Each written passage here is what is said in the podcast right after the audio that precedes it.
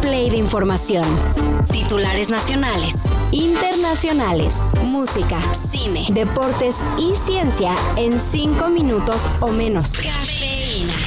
A nueve años de la desaparición de los 43 estudiantes de Ayotzinapa, el caso no avanza. Diferente gobierno y diferentes promesas, pero los mismos resultados. Ah, hace una narrativa, refiere que los estudiantes iban infiltrados, que se trataba de una disputa entre los bandos del crimen organizado.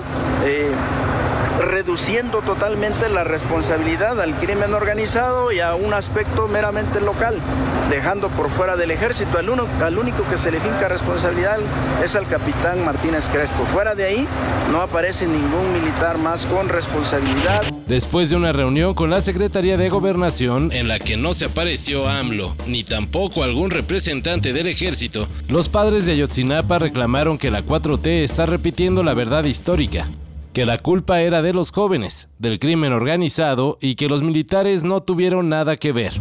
No es de gratis el tamaño de manifestación que se vivió en las calles del centro histórico.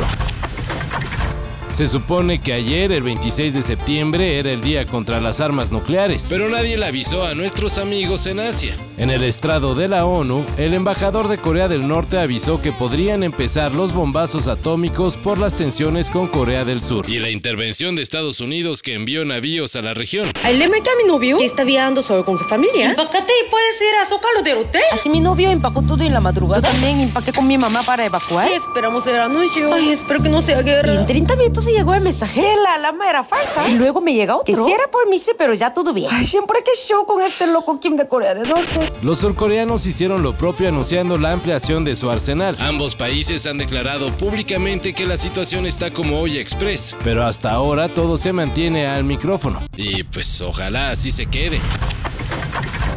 Seguimos con los ojos puestos en la luna, ya que los nervios tienen al mundo astronómico con el ojo pelado. Resulta que el Pragyan, el rover de la India que llegó al espacio, se puso en modo suspensión y todavía no ha despertado. de Se suponía que iba a estar descansando para recargar la pila, pero nomás no prendió de vuelta.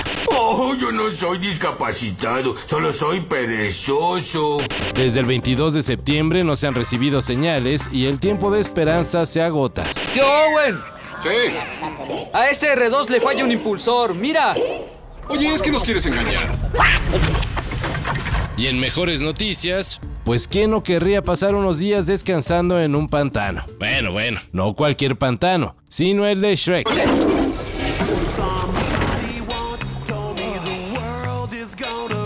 Si ustedes ya están listos para patear la puerta de la letrina con Smash Mouth de fondo, les contamos que la recreación 100% fiel a la película es un Airbnb en Escocia que pueden rentar completamente gratis.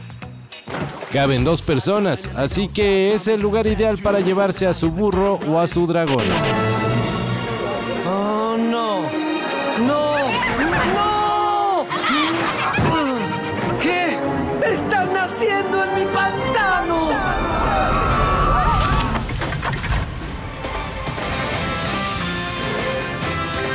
Si ustedes ya son de los que se subieron al tren del Inter de Miami, les tenemos una buena.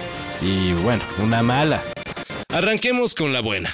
El ahora icónico equipo rosado de Florida se prepara para disputar la final de la US Open Cup, el torneo más grande de los equipos estadounidenses de fútbol. Digo, perdón, de soccer.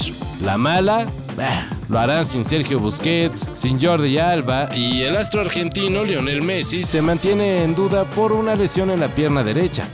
El partido empieza a las 6 y media de la tarde de la CDMX y sus rivales son el Houston Dynamo de Héctor Herrera. Todo esto y más de lo que necesitas saber en sopitas.com. El guión corrió a cargo de Max Carranza y yo soy Carlos el Santo Domínguez. Cafeína. Un shot de noticias para despertar. Lunes a viernes por sopitas.com. Y donde sea que escuches podcasts.